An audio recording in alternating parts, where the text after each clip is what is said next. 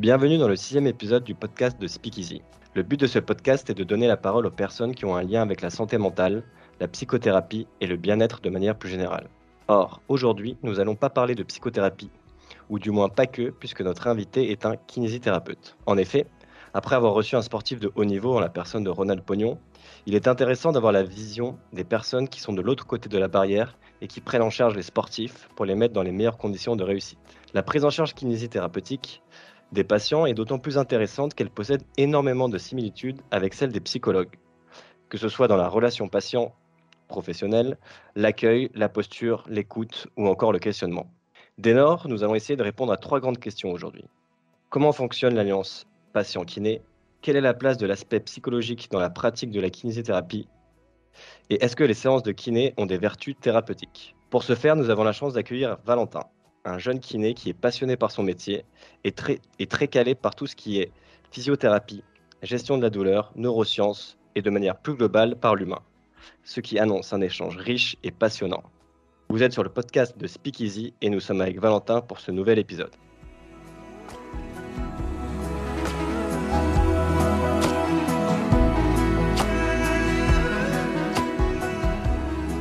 Salut Valentin, comment ça va Salut Clément, ça va très bien toi? Bah écoute, ça, ça va aussi super. Je tenais du coup à, bah, à te remercier euh, d'avoir accepté notre invitation et de venir euh, aujourd'hui sur le podcast, euh, podcast pardon, pour parler euh, avec nous de ton métier. Je voulais aussi au passage remercier Nico qui, qui nous a mis en relation et grâce à qui on s'est rencontrés. Du coup, avant de commencer, Valentin, est-ce que bah, justement tu peux nous mettre un peu de contexte et nous rappeler, euh, pour ceux qui ne le savent pas, ce que c'est la kinésithérapie Eh ben écoute, euh, je veux dire merci aussi à toi pour, euh, pour la proposition, c'est vraiment cool. Je pense que ça va être un, un bon exercice.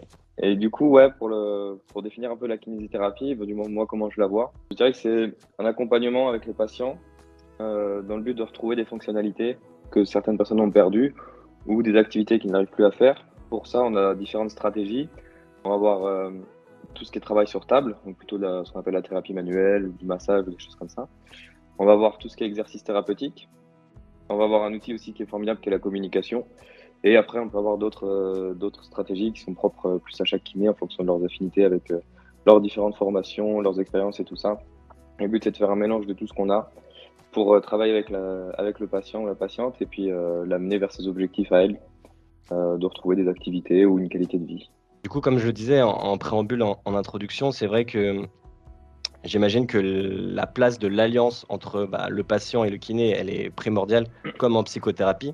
Euh, j'imagine que c'est euh, un des facteurs, si ce n'est le facteur euh, de réussite pour que bah, le travail puisse justement bah, porter ses fruits et, qu'on puisse arriver justement à, ce que le patient atteigne ses objectifs. Du coup, un peu, est-ce que tu peux nous parler de, de l'alliance avec le patient euh, globalement, quels sont les objectifs, quels facteurs elles se composent et comment toi, personnellement, euh, tu essayes de créer justement bah, cette euh, relation euh, de confiance avec ton patient? Ouais, comme tu as dit, moi je le mets comme élément central dans, dans la prise en charge, dans le sens où déjà si la personne elle vient au cabinet et qu'elle a confiance dans ce qu'elle va faire, tu sais que le traitement il sera beaucoup plus efficace. Quelqu'un qui vient à reculons, qui dit bon ouais on m'a dit d'aller chez le kiné, je vais chez le kiné sans conviction, l'investissement de- des deux côtés, hein, que ce soit du thérapeute ou du patient, il sera pas présent et, euh, et l'effet sera complètement réduit euh, au niveau au niveau des soins. Ça, ça se développe, je dirais plus euh, avec l'expérience, au fur et à mesure de la carrière.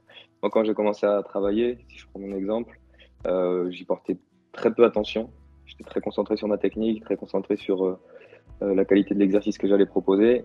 Et au fur et à mesure, je me suis rendu compte que bah, ça suffisait pas Mm. euh, que je ratais plein de traitements parce qu'en fait, la personne n'adhérait pas à ce que je proposais. En fait, j'imposais mon point de vue et, euh, et ça marchait pas parce qu'en fait, ça, ça parlait pas aux patients.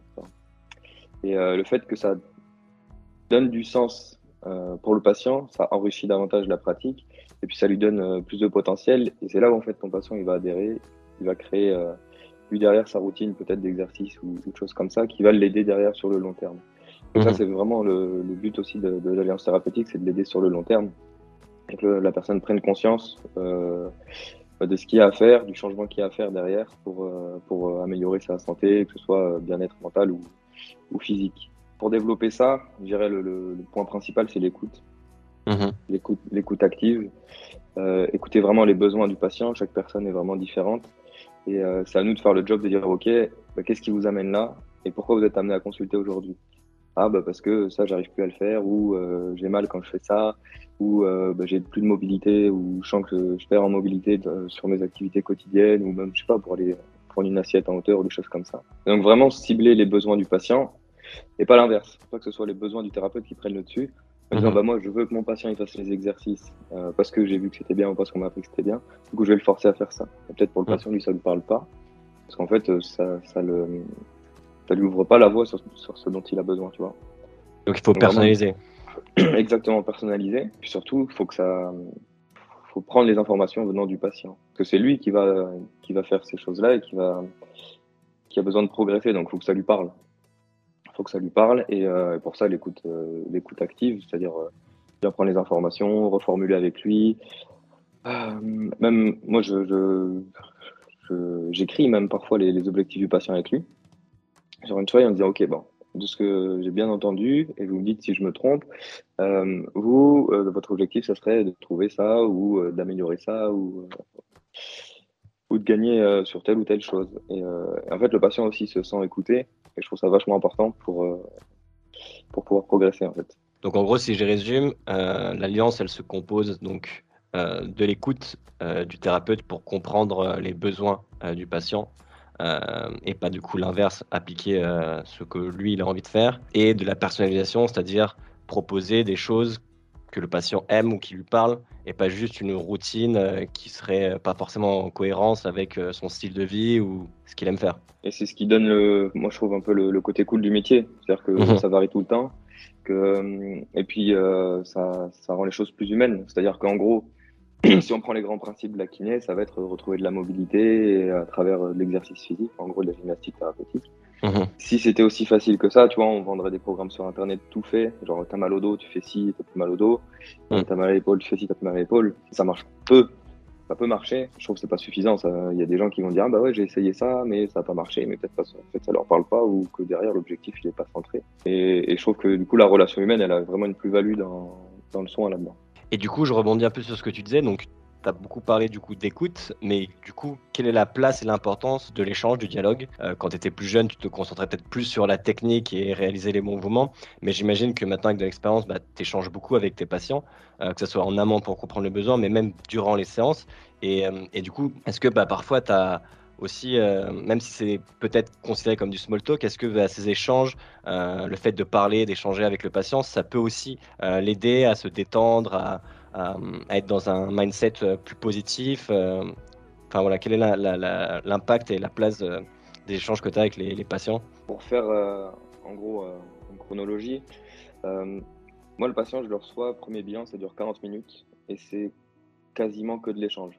Mhm. Euh, on apprend à se connaître, on apprend euh, les objectifs, euh, le- les expériences passées du patient. Parce que peut-être, tout le monde vient avec des attentes quand tu vas consulter. Tu dis, bon, bah, moi, j'aimerais bien que le médecin il me dise ça, ou que le psy me dise ça, ou que le kiné me fasse ça, etc. Donc, prendre ces attentes-là en compte aussi, parce que ça va aider à progresser.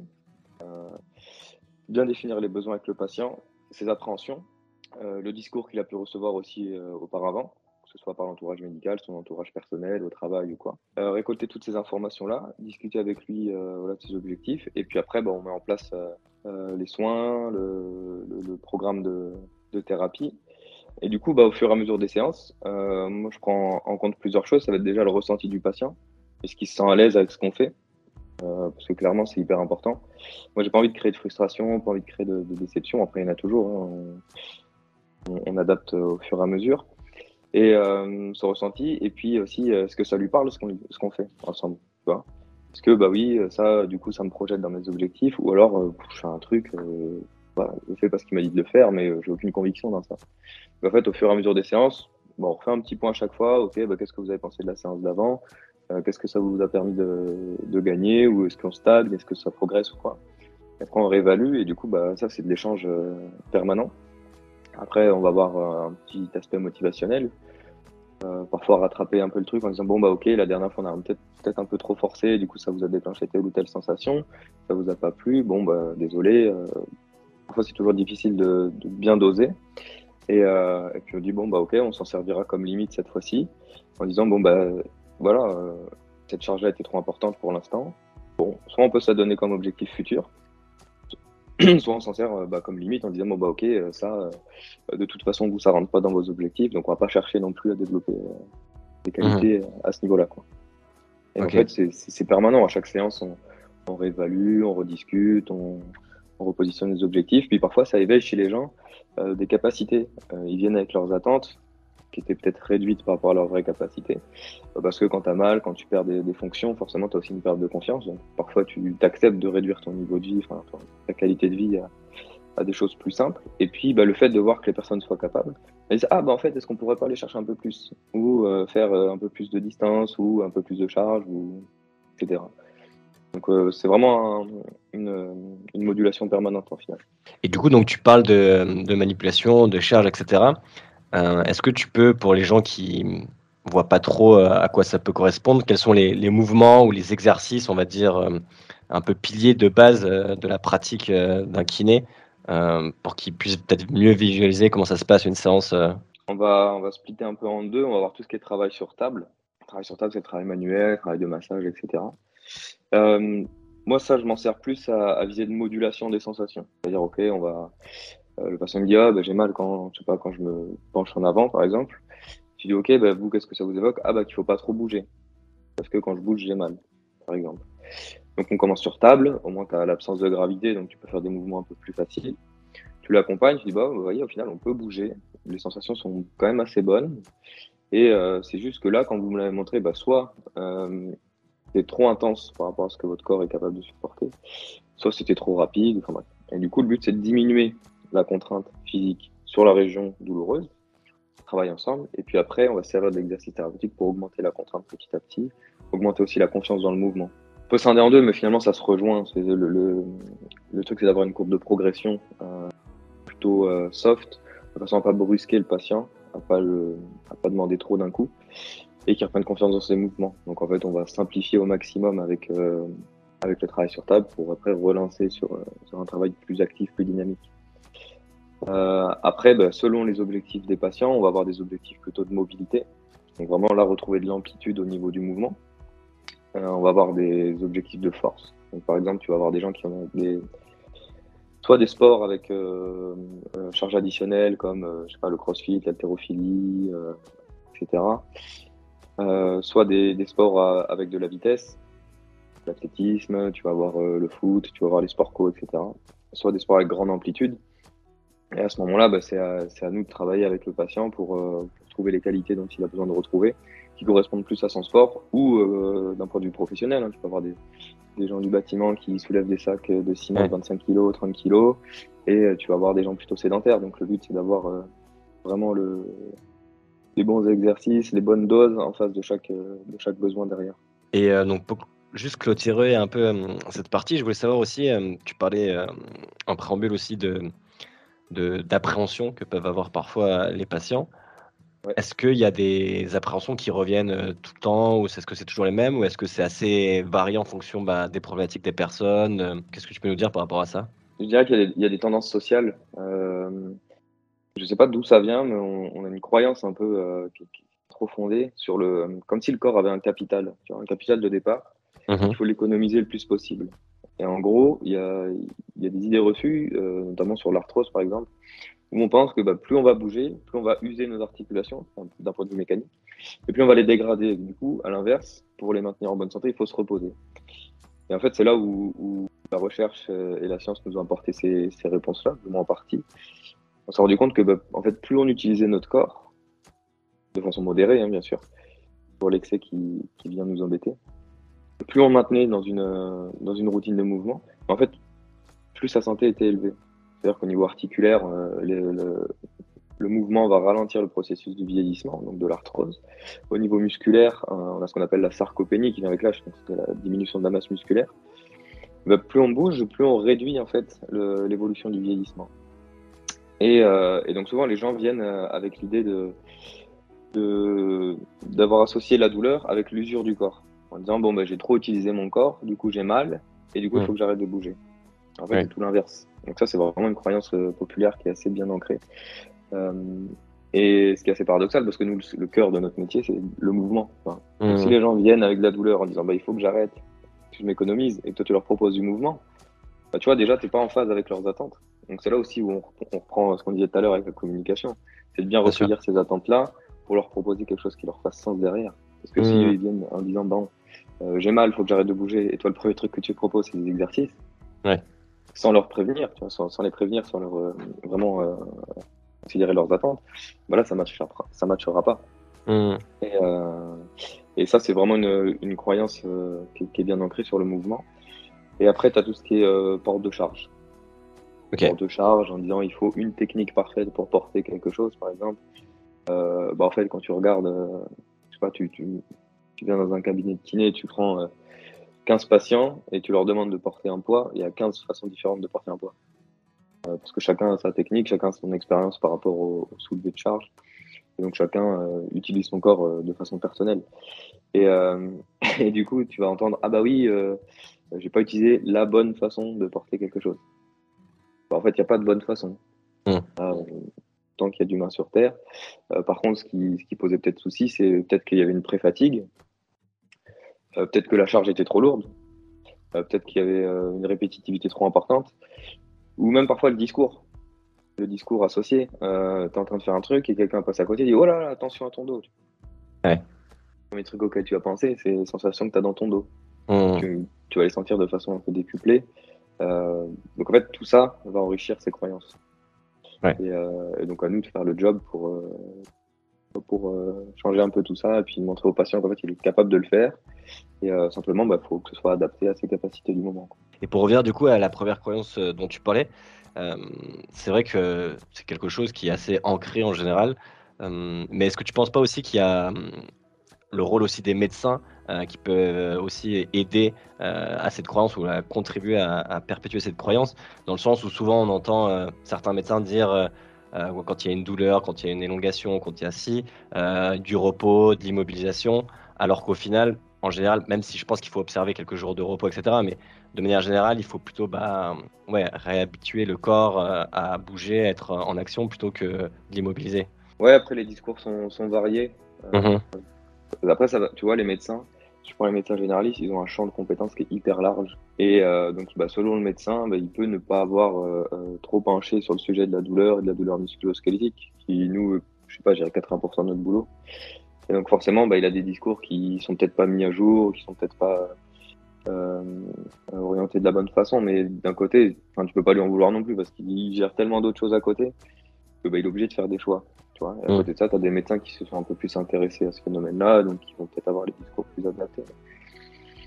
Après, ça, c'est, je dirais, nous kinés ou, ou, même les ostéos ou toutes les, les autres professions qui, qui, vont travailler avec le mouvement, bah, c'est je dirais que c'est en partie notre job, tu vois, de, de leur donner confiance aux gens.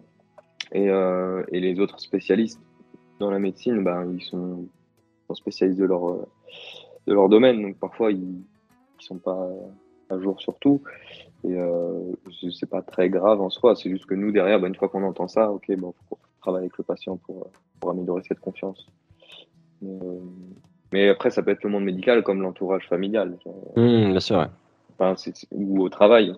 tu vois aussi en parallèle, je fais des interventions en entreprise sur la prévention euh, euh, des troubles musculo-squelettiques, donc tout ce qui est douleur liée au, fonctionnement du corps et au mouvement. Euh, il y a encore beaucoup trop de discours en entreprise, mais qui, est plus lié à la peur de l'accident de travail et de l'arrêt de travail, en disant bon, ben, on va créer une bulle de protection, comme ça on est sûr qu'il n'y ait pas d'accident de travail. Et bon, après, déjà, si on avait la recette miracle pour éviter ça, on le saurait. Et, et, du coup, ça va à l'encontre de, de, ce que nous on propose, c'est-à-dire que on va réduire la personne à une façon de faire, qui n'est peut-être pas la sienne. Et du coup, elle a plus de risque d'ailleurs de se blesser dans ça parce qu'on va lui imposer une nouvelle façon de faire. Et en fait, on va la limiter dans ses capacités de mouvement euh, en disant bah non, il faut faire comme ça. Mais elle, elle dit ouais, mais moi je suis à l'aise comme ça, tu vois, euh, dans mmh. l'autre sens. Et, euh, et, ça aussi, ça peut participer à la, à, la, persistance des douleurs, voire même à la création de douleurs. Donc c'est vraiment un entourage global autour du, autour du patient qui, qui est important de, de prendre en compte. Du coup, tu parlais là à l'instant de, confiance. Je trouve que c'est la transition parfaite pour arriver du coup à, l'autre euh, grand sujet qu'on voulait aborder, qui est donc l'aspect psychologique dans la pratique de la kiné. Et quand on avait échangé, il y avait quelque chose qui m'avait assez marqué, c'est tout ce qui du coup approche euh, salutogenèse, qu'on peut bah, du coup un peu lier de notre côté à la, psychologie positive. positive, pardon. Et, et du coup, est-ce que tu peux revenir du coup sur cette approche et sur comment toi tu, tu l'amènes par rapport aux patients et, et un peu bah, les bienfaits qu'elle peut amener du coup sur bah, ta pratique et sur les progrès du patient euh, Bon, on va peut-être définir un peu ce qu'est la salutogénèse aussi pour, pour les auditeurs. Carrément. en gros, quand on a une, pathologie ou une maladie, il y a plusieurs façons de, voir les choses. Soit on va chercher ce qu'on appelle euh, donc la, la salutogénèse, c'est un concept qui a été développé par, par un sociologue médical, euh, Antonovsky, je crois, de, de mémoire, qui est, qui est, américain. Et en gros, lui, euh, il part du principe que, bah, ok, il t'arrive un problème, et ben on va pas chercher forcément la cause du problème, mais plutôt à chercher des choses qui vont améliorer ton bien-être, ta santé mentale, ta santé physique, etc. typiquement, je sais pas Bon, moi, je vais prendre ce qui, ce qui me parle un peu plus. Euh, sur la lombalgie, dire ok, bah, j'ai, euh, je sais pas, j'ai soulevé une charge, je me suis blessé. Euh, bon, la pathogénèse irait dans, dans, la cause, donc vraiment le, port de charge, si tant est que ce soit que ça. eh ben, la salutogénèse va plutôt dire ok, bon, tu t'es fait mal en portant une charge, bah, peut-être qu'en allant marcher, ça te fait du bien. Donc en fait, tu vas centrer ton, ton énergie, tes efforts sur ça, plutôt que d'aller te blâmer, de dire ah bah oui, il faut plus que je porte de charge parce que je me suis fait mal en portant une charge. donc tu rentres plutôt dans un cercle vertueux euh, pour te dire ok bon, euh, j'ai cette sensation là qui, qui m'est apparue, elle est, vraiment désagréable ou elle, est une incapacité. Par contre, je sais que quand je fais autre chose, euh, alors je te prends la marche, ça peut être la peinture, ça peut être écouter de la musique, ça peut être je sais pas, passer un bon moment en famille ou des trucs comme ça. Je me sens mieux, et ben en fait, je vais profiter de ça pour l'optimiser, pour le créer de façon plus récurrente en fait, et vraiment t'apporter des meilleures sensations, et pas forcément toujours aller régler le problème. On a Greg Lehman, qui est un, héros euh, canadien de mémoire, euh, il a plusieurs casquettes, qui lui utilise la métaphore du vase d'eau, en gros, euh, bah, le vase il se remplit de plein de choses, on va dire négatives dans ta vie, et au bout d'un moment il sature, c'est une quantité finie, il déborde et c'est à partir de là où viennent les problèmes. Et en fait, je dirais que la pathogenèse, elle va se centrer que sur la goutte qui fait déborder le vase, et pas sur ce qui fait remplir le vase en amont. Et finalement, je trouve que c'est un peu une perte de chance parce que si tu te concentres que sur la goutte d'eau qui a fait déborder le vase, tu oublies tout le reste. Et moi, je trouve que c'est ça la limite de la pathogénèse. Euh, alors que la, la salutogénèse, dans, dans, l'idée, c'est tu vas dire, ok, bon, bah, le vase, il est là, bon, nous, on va chercher à agrandir la capacité du vase comme ça. Capable de mettre un peu plus de trucs dedans. Euh, après, tu peux mixer les deux. Hein. Tu, peux, tu peux mixer les deux en disant, bon, ok, la cause était plus orientée sur ça, on va déjà diminuer ce, facteur-là. Mais en parallèle, on va surtout chercher à améliorer les sensations. On a plein plein d'outils. Tu vas voir euh, ce qu'on disait tout à l'heure. En fait, ça revient à, toujours euh, à donner du sens à ce que fait le patient euh, et, d'enlever un peu le caractère générique du soin.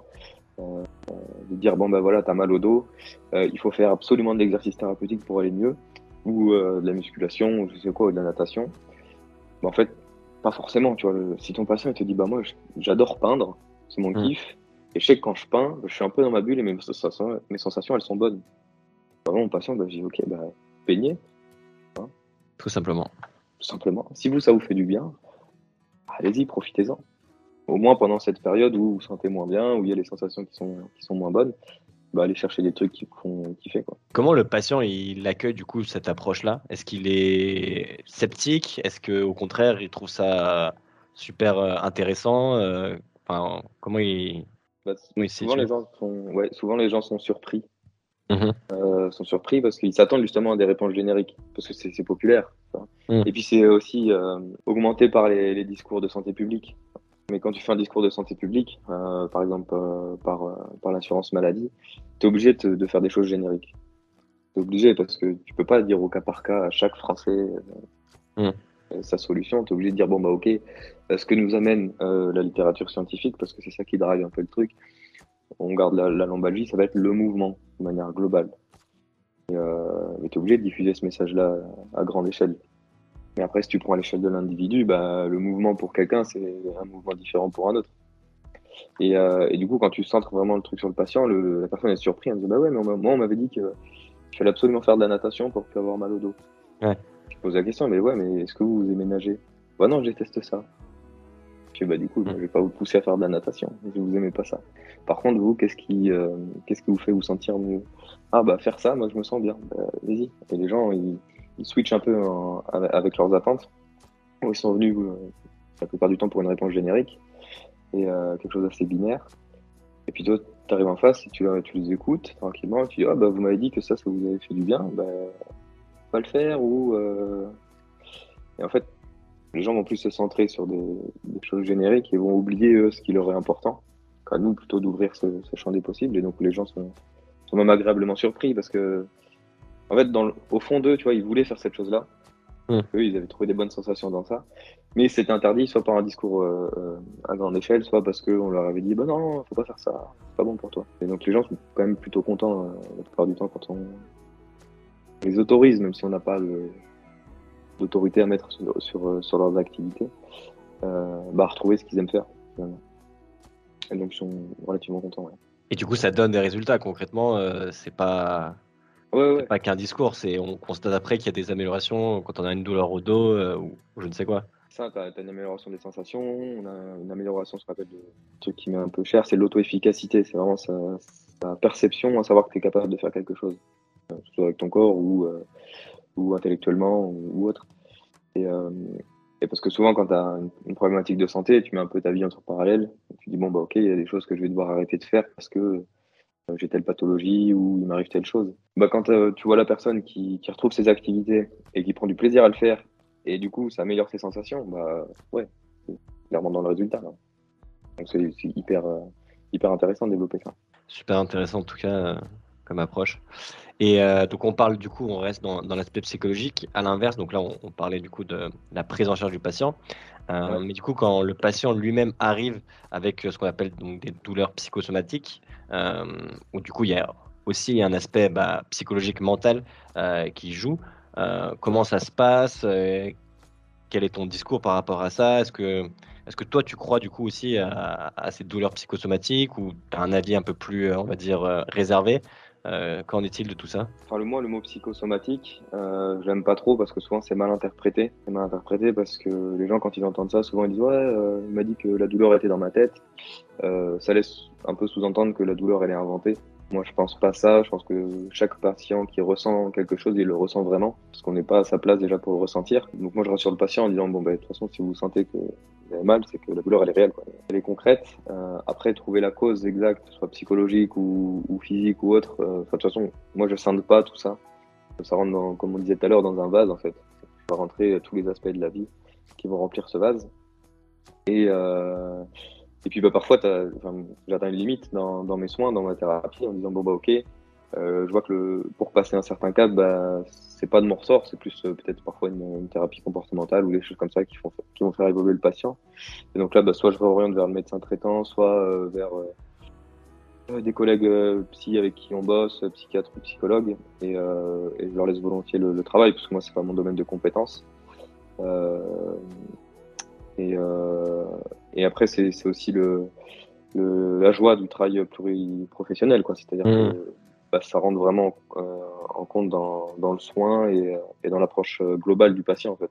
Je pense que le plus important dans tout ça, c'est de fixer sa limite et de ne pas s'inventer euh, psychologue de comptoir en disant mais non, euh, ça ira bien, euh, psychologie positive et tout ça. Euh, moi, c'est pas du tout mon domaine. Puis même, je serais dans l'exercice illégal mmh. de, de psychothérapie. Donc euh, non, je délègue euh, volontiers euh, à mes collègues pour ça. Et, après l'étiquetage psychosomatique, moi je trouve qu'il même de base, il est, scientifiquement, il n'est pas trop fondé. Quoi. On n'a pas trop de données sur ça. Après, moi, je me suis pas beaucoup intéressé. J'ai quelques livres à la maison sur ça pour, par curiosité, mais je j'ai pas pensé le sujet plus que ça. Plus sur l'aspect communication et motivation. Je dirais que, bah, tu vois, ça serait une de mes limites. le, psychosomatique est dans, dans mon approche parlais de, motivation à l'instant. Euh, c'est aussi un truc assez important, du coup, l'entretien motivationnel euh, lors de ta prise en charge. Est-ce que tu peux bah, un peu développer ce point et, nous parler d'objectifs entre bah, toi, le patient, etc., euh, etc. Ouais, ouais l'entretien motivationnel, c'est un truc qu'on pratique au quotidien à travers des questions ouvertes. ton patient, il va arriver avec certaines limites en disant ah, bah ça, j'ai arrêté de le faire parce que j'ai trop mal, machin. Et euh, en fait, nous, le but, c'est de poser des questions ouvertes pour euh, justement pour repousser un peu ses limites, pour euh, enlever des œillères. du style, ok, bah, pourquoi vous pensez que ça, c'est pas bon pour vous? Ah, bah, parce qu'on m'a dit ça ou parce que j'ai essayé et tout. Ok, bah, comment on pourrait modifier les choses pour, pour pouvoir retrouver ça? Parce que si vous me dites que c'est important pour vous, je pense qu'il y a des moyens pour, pour y arriver. Donc, relancer à chaque fois sur, sur l'ouverture sur l'ouverture des capacités, sur l'ouverture des possibilités pour que bah, vraiment ouvrir le, champ des, possibles aux patients et qu'il retrouve lui sa qualité de vie qu'il a envie. Et donc ça, l'entretien motivationnel, c'est un super outil à travers les questions ouvertes, à travers l'écoute active, qui font que bah, derrière, tu pars d'une situation qui est entre guillemets bloquée eh ben, tu vas chercher à ouvrir quelques portes à droite à gauche pour montrer au patient et pour que lui aussi il, perçoive sa, progression en fait. Et après, bah, ça c'est un exercice quotidien. Un exercice quotidien, euh, nous on change de patient euh, toutes les demi-heures, toutes les 40 minutes. Ben, il faut réussir à s'adapter à tout ça, à chaque patient. Et euh, puis, bah, parfois ça marche pas. Parce que bah, toi aussi tu as tes limites, tu as des facteurs qui font que tu es moins à l'écoute parce que, je sais pas, tu en fin de journée, euh, tu as eu beaucoup de patients ou je sais pas, moi, il t'arrive des trucs aussi dans ta vie. Donc forcément, tu as des limites, mais euh, je pense qu'il il faut pas non plus se blâmer sur ses limites et puis euh, s'en servir pour progresser dans sa communication. Et, puis dire, bon, bah ok, là, j'ai dit telle phrase et j'ai vu au final que le patient n'a pas réagi de la façon dont je voulais. Donc, qu'est-ce que je peux faire pour améliorer ça Donc là, l'entretien motivationnel est un outil, on va voir le, euh, tout ce qui est communication non verbale, paraverbale et tout ça aussi qui vont, être hyper intéressantes à, aller travailler. Et euh, moi, c'est le côté fun que je trouve dans le métier. Vraiment, ce, ces échanges permanents. Et puis, tu dis une phrase et tu dis, ah, merde. Euh, tu vois que le patient il a mal réagi ou il s'est un peu fermé sur ça. Mmh. Euh, tu vois, tu t'en sers et tu dis, bon, bah, la prochaine fois, peut-être je l'ouvrirai différemment. Euh, euh, la chose ou que je me suis mal exprimé et du coup ça l'a un peu braqué. Euh, à l'inverse aussi, ça peut être vrai aussi. Une phrase peut faire un déclic chez le patient et complètement changer son regard ou sa vision sur euh, tel ou tel point, non? C'est ça. Et oui, dans les deux sens. Et après, à nous d'optimiser bah, pour faire en sorte que le patient lui ait des, des déclics positifs par rapport à ses attentes au préalable. Et, et ouais, c'est clairement des outils pertinents pour, pour euh, vous donner d'autres euh, issues aux patients. Mhm. Moi, je pars du principe que tu viens consulter, tu viens consulter un professionnel de santé, vraiment que tu n'as pas les outils à l'instant T pour gérer ce qui t'arrive. Euh, tes limites, elles sont, elles sont posées un peu par ça. Parce qu'on a tous des problèmes de santé au quotidien qu'on arrive à gérer, soit par l'expérience, soit parce que bah, ça passe tout seul. Et, mais le jour où on va consulter, c'est vraiment là où on n'a pas les outils. Et donc parfois, comme tu dis, il y a des phrases qui vont bah, qui vont peut-être donner des outils, tu vois, faire un petit déclic en disant ah ouais, j'avais pas pensé à ça ou j'avais pas vu de cette façon-là. Mm. Euh, et, du coup, en fait, je me suis bloqué sur ma situation et puis au final, euh, bah, grâce à ça, je peux avancer. Et, euh, et c'est super cool parce que ça va au-delà du côté. nous, on a une, philosophie de base qui est quand même assez mécanique sur le corps. Et en fait, quand tu t'intéresses à, la communication et, et à tout le discours, bah, tu vois qu'en fait le corps c'est pas que de la mécanique. Et euh, parfois bah, une ou deux phrases ça peut débloquer euh, je sais pas trois séances que tu galères.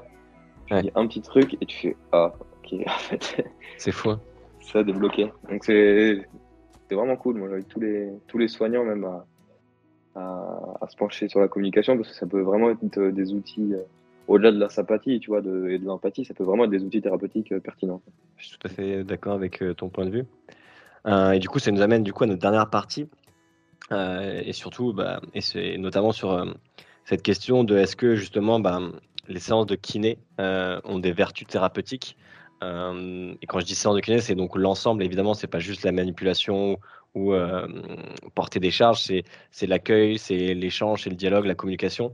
Est-ce que pour toi, bah, justement, ça a une vertu thérapeutique sur le bien-être du patient pour bah, l'aider à reprendre confiance, l'aider à être plus positif, à être mieux un peu dans sa peau? Euh, donc ça, c'est d'un point de vue purement psychologique, mais est-ce que aussi ça se euh, traduit sur euh, tout ce qui va être musculaire, mécanique, à travers le stress musculaire, etc. parce que on n'est pas que du coup un esprit, on a un corps et un esprit, donc il y a un peu passé ensemble cette vision holistique. du coup, voilà, quel est toi ton avis par rapport à ça? Est-ce que tu penses que vraiment les séances de kiné ont des vertus thérapeutiques par leur essence ou absolument pas? Comment tu te situes aussi bah, du coup sur tout ce qui va être stress, que ce soit psychologique ou musculaire? Moi, Je te dirais, j'espère quand même, parce que sinon ça ferait longtemps que j'aurais changé de métier. Ouais. Mais, euh, mais ouais, ouais, clairement, après, tu vois, tu as, des choses qui peuvent se mesurer. Euh, tu as des choses qui peuvent se mesurer avec différentes échelles. Si on prend la douleur, par exemple, bah, bon, ça reste des échelles, subjectives, c'est-à-dire qu'on n'a pas de marqueur biologique de la douleur. On a, un ressenti sur ça. Et, euh, donc, bah, il y a des chercheurs qui se penchent euh, sur ces domaines-là, où ils vont évaluer du moins justement l'effet des interventions. Après, il faut que les études soient bien bien menées, ça c'est important, la méthodologie est hyper importante. Mais, euh, mais ouais, tu as, des, des marqueurs qui sont, qui sont identifiables sur le ressenti ou euh, sur. Euh, après, ça dépend des qualités que tu vas rechercher à travers tes soins. Tu peux avoir un gain de force, un gain de mobilité, des performances sportives par exemple.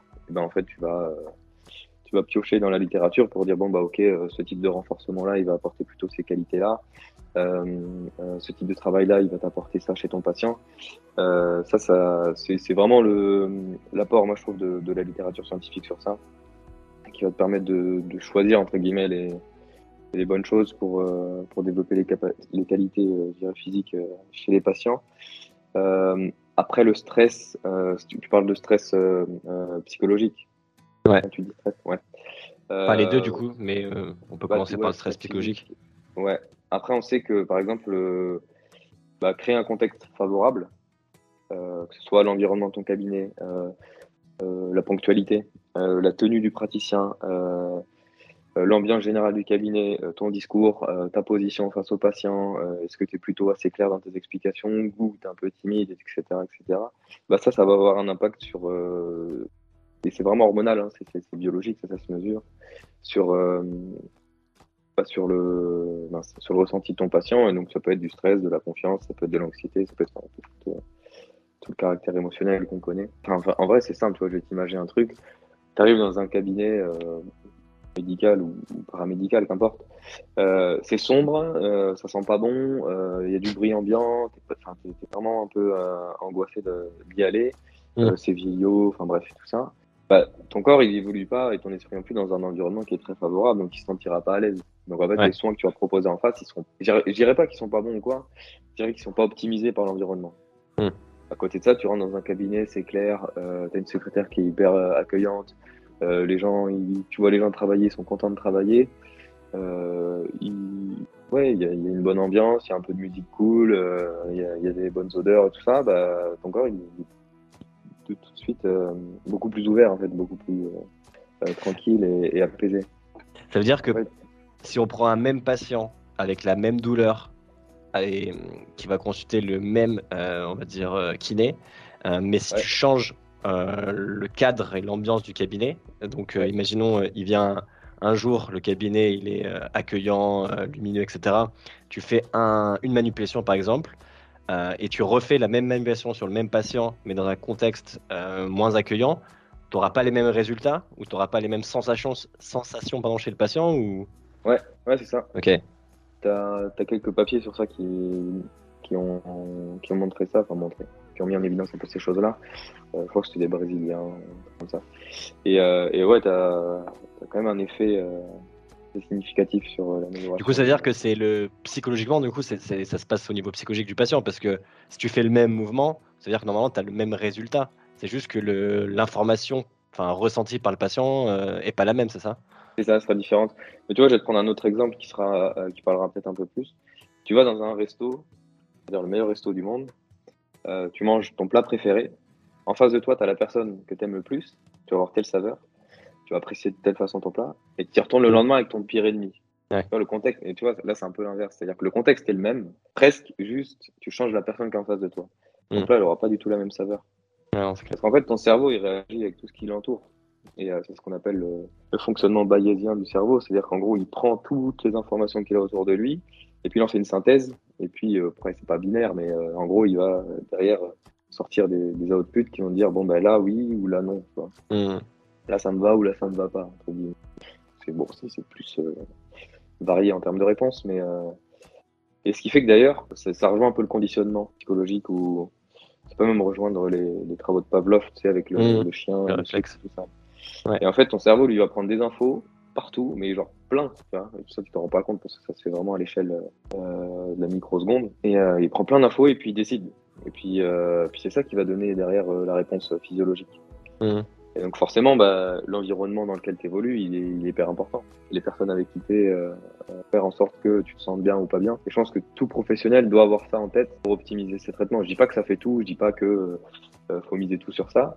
Mmh. Mais ça fait partie de l'optimisation du soin, clairement. Par exemple, si je te prends l'exemple avec les psychologues, euh, souvent on constate que le simple fait que le patient il soit dans l'optique la démarche d'aller consulter, avant même en fait la première séance, euh, il y a certains déclics en lui, certains euh, voilà, questionnements qui, auxquels il trouve des réponses, ou il y a une amélioration sur, sur telle émotion. Est-ce que aussi euh, ça peut s'appliquer Et du coup, ça explique aussi que parfois une seule séance peut, chez le psy ou deux peuvent débloquer un tas de trucs, tu vois. Est-ce que on peut avoir le même parallèle euh, avec du coup euh, bah, le kiné. Euh, juste le fait de se dire je vais aller consulter dans X temps, dans deux jours ou demain, etc. Ça peut psychologiquement bah, rassurer la personne, le mettre dans des, a priori positifs et du coup bah, réduire déjà la douleur, tu vois. Quelque chose qu'on retrouve assez, assez couramment même, je dirais. au même titre que quand tu as une grippe, tu vas chez le médecin, il va pas soigner, tu vois. as mm. diagnostiqué, tu as fait des prescriptions, tu te sens mieux. Mm. Simplement parce qu'en fait, le fait d'avoir vu quelqu'un, ça te crée un cadre déjà de mm. prise en charge, donc ça te rassure. En fait, ton cerveau, il va lever la vigilance. En fait, ton cerveau, il va être hyper vigilant quand tu es dans l'inconnu. Mm. Tu t'arrives une sensation douloureuse, par exemple, dont tu n'as pas l'habitude, ce qui t'amène à consulter. Parce qu'en fait, une, sensation douloureuse dont tu as l'habitude et que tu arrives à gérer, tu ne vas pas consulter. Et donc, en fait, euh, si c'est inhabituel et que c'est intense et que ça te pose des questions et tout, et donc ça te crée de l'inquiétude, de la vigilance, déjà ton cerveau, il va. Euh, pas amplifier la sensation. En fait, ça se passe pas vraiment comme ça. C'est-à-dire qu'on reçoit des sensations en permanence et ton cerveau, ta moelle épinière, inhibe ces sensations-là. Et ben en fait, il y a une levée ou une diminution de l'inhibition de cette sensation-là, donc elle va prendre plus de place. Ça va pas amplifier, mais ça va diminuer l'inhibition. Et donc en fait, si c'est inhabituel et que si euh, tu perçois un danger, euh, réel ou potentiel, hein, euh, bah, tu vas te sentir carrément moins à l'aise et la prise en charge va te rassurer et va améliorer ça. En fait, ça va améliorer l'inhibition euh, de, ta sensation. Et, euh, et parfois, tu vois, euh, moi, ça arrivé si longtemps que ça, il y a un mois ou un mois et demi. Je reçois un patient, il avait mal au dos et tout, mais très très mal. et en fait, il se posait plein de questions. Donc, on a juste discuté. On a vu que sur ces imageries, il n'y avait rien de grave qui expliquait en fait ce qui lui arrivait parce qu'il se posait plein de questions, parce que dans son entourage, avait eu des gens qui avaient des fractures, euh, il y avait même eu un cas de cancer et tout ça. Donc en fait, il était hyper anxieux de, toute cette situation. On a juste posé le truc, on a discuté, on a, euh, le médecin aussi avait fait un bon boulot en amont. on a juste euh, fait de la réassurance. Et il est ressorti, il m'a dit je me sens mieux et j'ai quasiment plus mal. Et pourtant, je ne l'ai pas touché, rien. Juste qu'en fait, bah, lui, il, était, il percevait un danger au niveau de sa douleur. le fait de l'avoir rassuré, de l'avoir bien écouté, d'avoir aussi considéré, rassuré, et bah derrière, il s'est senti mieux. Donc, ouais, ouais, la, consultation, ça crée un cadre. Euh, et après, ça peut aller dans l'autre sens. Mmh. C'est très facile de, de sensibiliser quelqu'un. Quelqu'un qui arrive, euh, tu prends sa radio, tu vois, oh là, là, ça va pas du tout. Euh, la personne a 30 ans, tu vois, bah, ça, c'est la colonne de quand même 85 ans, tu vois. Ah faites attention parce que si, si vous faites n'importe quoi, vous finirez en fauteuil. Tu vois. Ouais. Ah bah tu vois, il suffit de deux phrases. Hein. Et là, c'est cool et tu sais que le patient, tu l'as pour six mois. Euh, c'est pour ça que euh, la communication, c'est primordial dans la prise en charge. Primordial. Et puis, euh, moi, je trouve ça même, comment dire, contre-productif, voire même pas méchant, mais je trouve que ça aide pas les gens, tu vois, de dire des choses comme, comme ce que j'ai dit juste avant, en disant, ouais, finir en fauteuil et tout. la personne, elle n'est pas là pour ça, tu vois. Déjà, elle est dans une situation qui lui va pas. Si en plus tu, tu l'enfonces. pieds sous terre, euh, c'est pas notre rôle de soignant. Yes. Le rôle, c'est pas non plus de, de, mettre de l'autorité et, d'avoir raison sur tout, c'est de dire ok, bah vous, vous avez cette situation-là qui vous convient pas, avec telles appréhensions, bah, qu'est-ce qu'on peut faire ensemble pour améliorer tout ça? Simplement. Et donc vraiment le cadre de la consultation, ouais, ça vient améliorer euh, les sensations, et puis tu as les phénomènes, euh, as les phénomènes aussi qu'on va avoir de de régression à la moyenne. C'est-à-dire qu'en gros, ton patient il vient consulter à partir du moment où la situation elle devient vraiment euh, intolérable. En fait, il est un peu au max du max. Après, il va consulter à ce moment-là et de toute façon, ça ira mieux. La plupart du temps. Parce qu'en fait, tu vas consulter vraiment au moment où tu es à bout. Et donc, bah, après, tu as l'évolution naturelle qui fait que régression à la moyenne sur tes sensations. Et donc, bah, parfois, tu as une c'est un biais cognitif. C'est-à-dire que tu vas associer l'effet de la consultation à l'amélioration des sensations, mais en fait, c'est juste que ton patient est venu consulter au pic sa douleur et que bah, de toute façon, ça sera aller mieux, consulter ou pas. Après, ça va peut-être accélérer un peu les choses. Mais mmh. euh, ça aussi, il faut le prendre en compte. Bien sûr. Ça met un peu plus d'humilité dans nos soins aussi. Ouais, bien sûr. Et du coup, bah, alors, pour clôturer cette discussion, et c'est un peu dans le prolongement de, de ce qu'on vient de dire, tu parlais du coup de diagnostic. J'aimerais qu'on s'attarde quelques minutes du coup sur bah, l'importance du diagnostic parce que bah, j'avais invité aussi d'autres invités sur euh, les épisodes précédents et c'est vrai qu'il y avait une personne qui m'avait dit pendant des années en fait elle, savait qu'elle avait des problèmes psy mais qu'il n'y avait pas eu de diagnostic clair qui avait été posé et que le jour où en fait il y a un psychiatre qui lui a dit bah, en fait vous souffrez de tel trouble euh, ça bah, lui a permis d'avancer et de vraiment rentrer dans ce processus de rétablissement euh, du coup, est-ce que toi, tu partages euh, cet avis et quelle est pour toi l'importance du diagnostic euh, dans ta pratique? Ouais, je partage tout à fait ça parce que les patients me l'ont raconté. Moi, je travaille beaucoup avec des patients qui ont des douleurs persistantes, donc qui n'ont pas forcément d'étiquette diagnostique directe. Et du coup, parfois, tu poses la question, tu fais, mais en fait, là, de quoi vous auriez besoin, par exemple, pour, pouvoir progresser? Parce que tu vois que tu stagnes et tout. Et sur l'ordonnance, c'est juste marqué, je sais pas, douleur multi-étagée, tu vois. C'est-à-dire douleur aux membres, au dos, aux pieds, peu partout.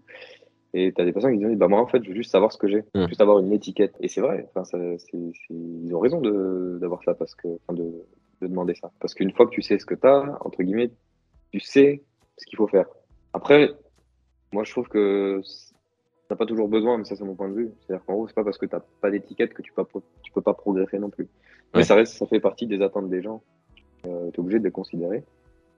Et, euh, et, je pense qu'ils ont raison aussi de demander ça. Mais ouais, ouais, le, diagnostic, bah après, nous, en kiné, on n'est pas habilité à faire des diagnostics médicaux, c'est pas notre job, c'est le job des médecins. Le fait d'avoir, entre guillemets, une étiquette, bah, ça, fait ce qu'on disait tout à l'heure, ça crée un cadre aussi, un cadre de prise en charge. Et ok, bon, bah là, il y a un point de départ avec mon diagnostic, et je sais que derrière, on va pouvoir faire telle et telle chose pour progresser parce que ça correspond au diagnostic. Et, euh, ouais, c'est des attentes qu'on a, qu'on a couramment. Et puis, tu as des gens qui.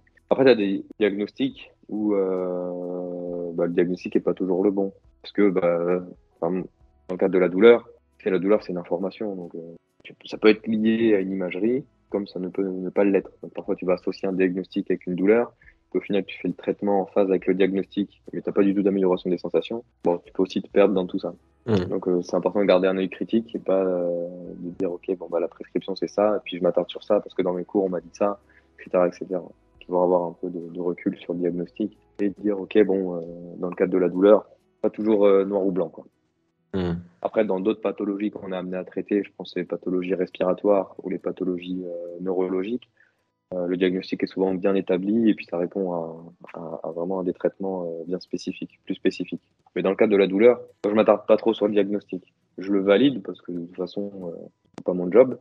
Mais pas, je vais pas m'attarder sur ça en me disant il faut que je fasse absolument ça pour ce diagnostic-là, parce que je trouve que ça met trop de limites.